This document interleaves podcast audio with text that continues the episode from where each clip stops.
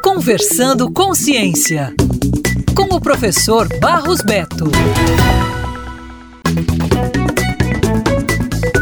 Você provavelmente já ouviu falar da importância de se investir em pesquisa, ciência e tecnologia, mas qual é a relação disso com o seu dia a dia?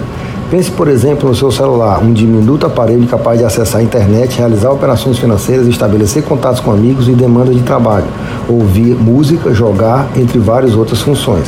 Até poucas décadas atrás, a tecnologia atualmente disponível em smartphones poderia parecer filme de ficção científica, mas graças a investimentos em pesquisa e em tecnologia, hoje temos acesso a esses dispositivos multifuncionais. No caso das universidades públicas, os investimentos em pesquisa, tecnologia e inovação muitas vezes são convertidos em benefícios diretos para a sociedade. Já temos, por exemplo, a vacina para a Covid-19, desenvolvida pela Universidade Federal de Minas Gerais, com a tecnologia e insumos totalmente nacionais. Atualmente, o imunizante está na fase de teste em humanos.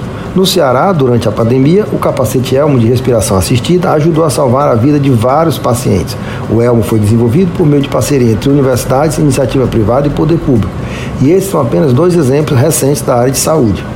Os investimentos em pesquisa, ciência, tecnologia e inovação também se refletem na formação de futuros pesquisadores, que começam as suas trajetórias acadêmicas durante a graduação, com a iniciação científica, e seguem a carreira nos cursos de pós-graduação. Porém, as bolsas estão com valores defasados há muitos anos, que são insuficientes para sustentar carreiras desses jovens talentos, o que nos leva à tão conhecida evasão de cérebros do país. O Brasil investe em média 1% de seu PIB em ciência e tecnologia. Esse percentual é bastante inferior quando comparado a outros países como a Alemanha e Estados Unidos, que chegam a investir até 3% do PIB em ciência e tecnologia.